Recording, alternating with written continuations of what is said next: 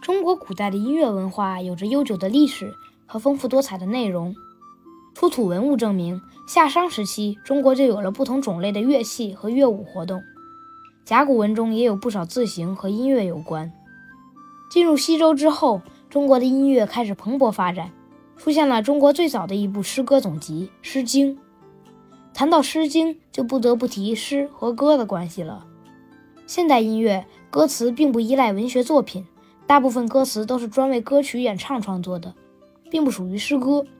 但是在古代，诗词和音乐密不可分，很多诗歌就是专为吟唱创作的，是音乐的一部分。《诗经》中保存着不少具有唱和形式的作品，唱和也就是歌词的开头部分与后面的部分互相应和的形式。唱和形式可以分为三类：对唱，两方交替歌唱，或采取问答方式，或采取接续方式；帮腔，帮腔是紧接每句、每章或全篇歌词而出现的应和部分，一般采用一唱重和的方式。全篇以后的帮腔，有的就发展成尾声。重唱，依照别人所唱的全篇歌词重唱，歌词相同或者在结构上有一定的相似性。对唱、帮腔、重唱的形式延续至今。我们去听音乐会的时候，仍然经常听到合唱团使用这些表现形式。除了诗歌作品的出现，先秦时期也已经有了完备的乐律知识，出现了五音十二律。五音即宫、商、角、徵、羽，大致相当于现代音乐中的哆、来、咪、嗦、拉。从宫到羽，按照音的高低排序。就形成了一个五音音阶，后来再加上变宫和变指，就形成了一个比较完整的七音音阶，称为七音。七音比较接近现在的五线乐谱。律本指用来定音的竹管，古人将竹管结成十二个长度不同的管子，长管发音低，短管发音高，然后就可以吹出十二个不同的标准音，来确定乐音的高低。因此。这十二个乐音便称为十二律。高中语文课上，我们学过荆轲刺秦，高渐离击筑，荆轲和而歌，为变徵之声。士皆垂泪涕泣。右前而谓歌曰：“风萧萧兮易水寒，壮士一去兮不复还。”复为语声慷慨，世皆沉默，发尽上指关。由此可见，不同的音有不同的调式。不同的调式有不同的情感色彩，音乐效果也不同。变指之声伤感悲泣，而语声情感激昂。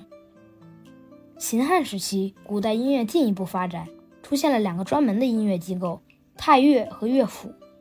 太乐掌握国家重大仪式典礼的雅乐，以政治目的为主；而乐府掌管世俗音乐，主要任务是搜集和整理民间的乐歌资料。汉武帝时，乐府规模进一步扩大，乐府搜集的民间音乐从江湖来到了庙堂，盛行于朝廷和官府之中。乐府搜集的乐歌大致可以分为鼓吹曲和香贺歌两种。